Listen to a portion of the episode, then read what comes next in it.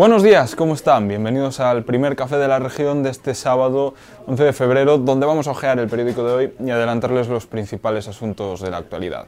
Y empezamos hablando de que la Junta trata de hacer retornar a 30.000 gallegos que viven en el exterior.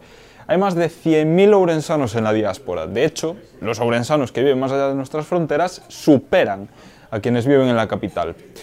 A raíz de esto conocemos tres historias de urensanos, o descendientes de urensanos, que escogieron retornar a la tierra de sus orígenes. Nos cuenta más Bryce Iglesias. La Junta de Galicia se ha propuesto que en los próximos cuatro años regresen a tierras gallegas 30.000 personas que viven actualmente en otros países.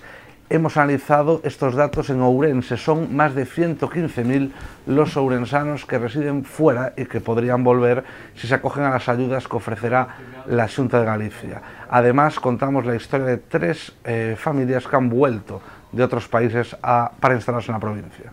La polémica del brochazo en el casco bello continúa.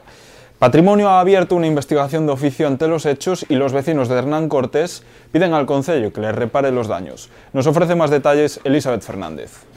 La Dirección General de Patrimonio inspecciona el brochazo cometido por el Concello de Ourense en al menos 14 fachadas y una decena de puertas del casco histórico.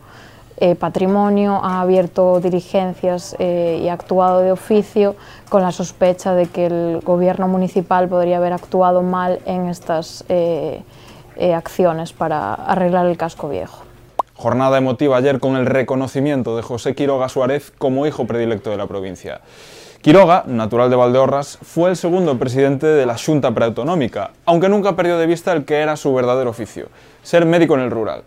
Nos lo cuenta María Salgado.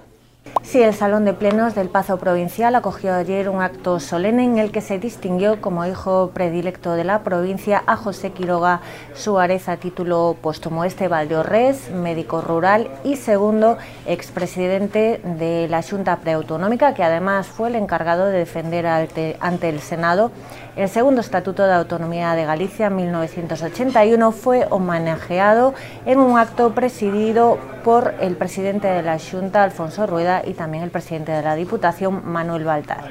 Y hoy es el Día de la Mujer y la Niña en la Ciencia. Por este motivo nos adentramos en los cuatro centros con bachillerato STEM de excelencia en ciencias y tecnología que existen en la ciudad. Nos lo ofrece Shiana Cid. Así es, en el Día de la Mujer y la Niña en la Ciencia nos hemos acercado a los cuatro centros educativos de la provincia que cuentan con el Bachillerato de Excelencia en Ciencias y Tecnología. En los cuatro institutos se ve un elevado porcentaje de participación de alumnas, lo que deja claro que los viejos estereotipos ya no forman parte de las nuevas generaciones.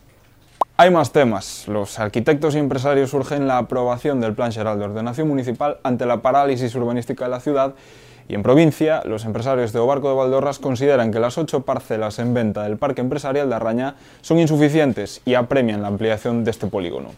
En deportes, este fin de semana la ciudad acoge dos campeonatos de España y, como no podía ser de otra forma, les adelantamos la previa de ambos. En el Paco Paz tendrá lugar el Campeonato de España de Hockey Sala y en Expourense el de Atletismo por Equipos.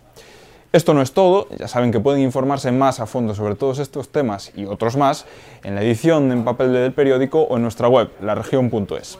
Además, con el diario en papel iniciamos las entregas de imanes con personajes del entroido, con una máscara de la provincia cada día. Hoy le toca a Frey Canedo, pueden hacerse con él por solo un euro extra en el kiosco. Como siempre, agradecemos la atención y tengan un buen fin de semana.